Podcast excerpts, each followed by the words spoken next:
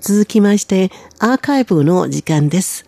今週は2016年9月2日の番組をお楽しみいただきます。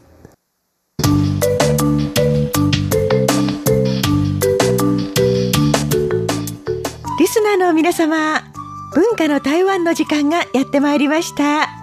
この時間では文化に関する話題から台湾の素顔や魅力を探ってまいります。ご案内は塚越です。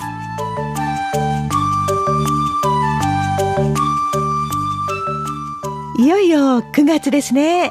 昨日カレンダーをめくった時、残りがとても薄く感じられました。月カレンダーでしたので、残りがあと4枚になってしまったんですね。時間が経つのは本当に早いものです。先日、この時間で台湾では旧暦7月は地獄の扉が開いて、あの世のお化けがこの世にやってくる月だというお話をしましたが、皆様覚えていらっしゃいますか？その旧暦7月も8月いっぱいで終わり、お化けの方たちは無事あの世に戻っていってくれました。ということで、旧暦8月を迎えた台湾。今月の一大イベントは15日の中秋の名月です。台湾では漢字3文字で、中秋、お節句の節と書いて、中秋節と言います。今年西洋暦では9月15日になります。この日、日本では休日ではありませんが、台湾で中秋節といえば、春節、単語節と並んで三大節句の一つと言われる大変に重要な祝祭日です。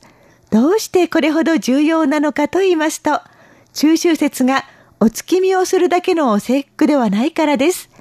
新月の状態から徐々に満ちて丸くなるお月様のように、いつもは離れ離れで暮らしている家族が顔を合わせて一家団らんを楽しむ。これこそが台湾の中秋節のメインイベントです。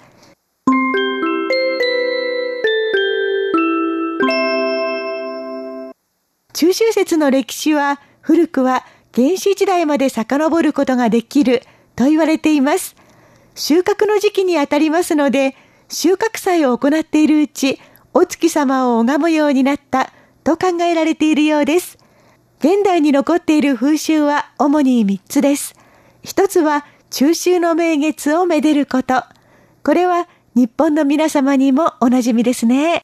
二つ目は家族が集まること。普段は実家を離れている人でも、この時には必ず帰省して家族みんなで過ごします。そして三つ目は伝統的な焼き菓子、月餅を食べること。月餅は漢字二文字でお月様のお餅と書きまして、種類はいろいろありますが、どれもお月様に見立てた形をしています。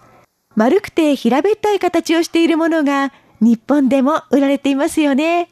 他にも立体的に丸みがかった形のものもあるんですよ。この月餅、ただの中秋節の風物詩だと思っていたら大間違い。実はとっても面白い歴史エピソードも伝わっています。昔々、古代中国の元朝の終わり頃、元朝といえばモンゴル族が統治をしていた時代ですね。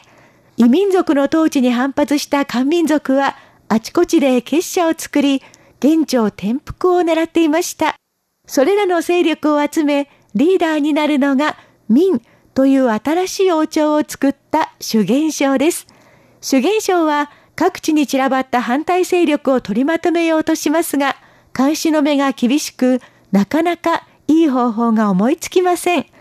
その時に妙案を思いついたのが、民建国の影の立役者ともいえる軍師、劉白音です。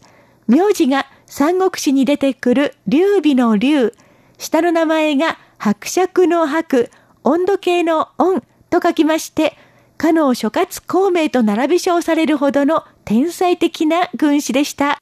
劉白音は中秋節の夜に決起するというメモを入れた月餅を作ってあちこちに配ったんです。こうして監視の目を逃れて勢力を統合することができたおかげで、元朝は滅び、新しい時代を迎えることができました。こうして中秋節に月餅を食べる習慣が残ったと言われています。さて、日本では中秋の名月と言いますと、うさぎがお餅をついている姿を思い浮かべますよね。台湾ではかなり違うんですよ。ここで簡単にですが、中秋節にまつわる3つの伝説をご紹介いたしましょう。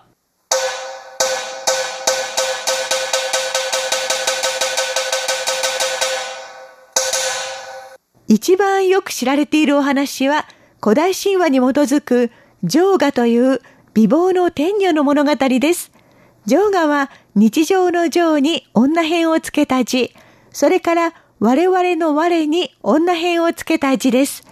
弓の名手、皇芸という人の奥さんです。皇芸は皇后陛下と書くときの号、疲弊するという時の兵の上半分を取って羽毛の羽、つまり羽に変えた漢字と書きます。昔、一度に十の太陽が現れて人間が困り果てていた時、得意の弓で九つの太陽を射落としたと言われる英雄として知られています。ある時、工芸は不老不死の薬を手に入れますが、妻のジョーガがそれを飲んでしまい、天女となって月に登ったと言われています。どうして飲んだのかについては諸説様々なんですよ。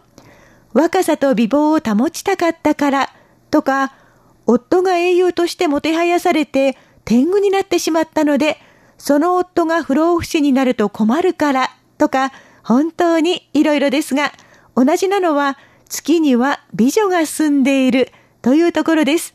それでは日本人におなじみの月うさぎはいないんでしょうか？ちゃんと言います。これはまた別のお話になるんですよ。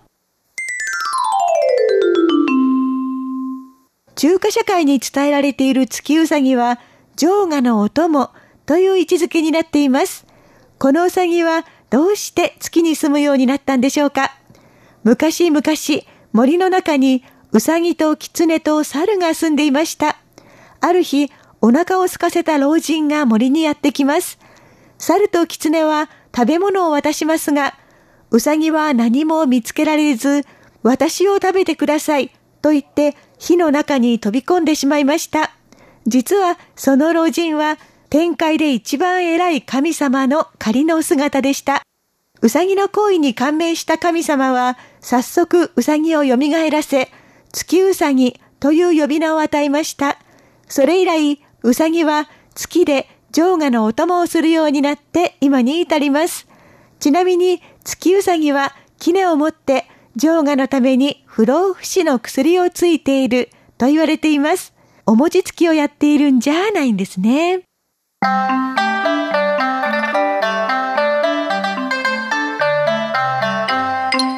最後の物語は、上下とも月うさぎとも関係のない独立したお話です。こちらの主人公は五号と言います。漢字2文字で呉服の呉、質実合憲の豪と書きます。この人は木こりでしたが、千人になりたくて、本業に身が入りません。このような態度に怒った神様は、五号を月に送りました。月には一本の立派な月桂樹の木がありました。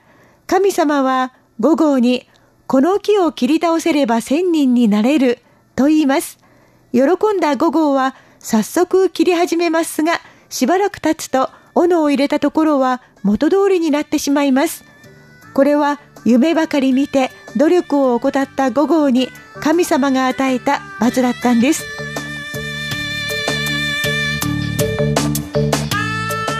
皆様いかがでしたでしょうか？台湾の中秋節日本とはだいぶ趣が異なっていましたね来週も引き続き中秋節に関するお話をさせていただきますので、どうぞお付き合いください。文化の台湾、ご案内は塚越でした。こちらは台湾国際放送です。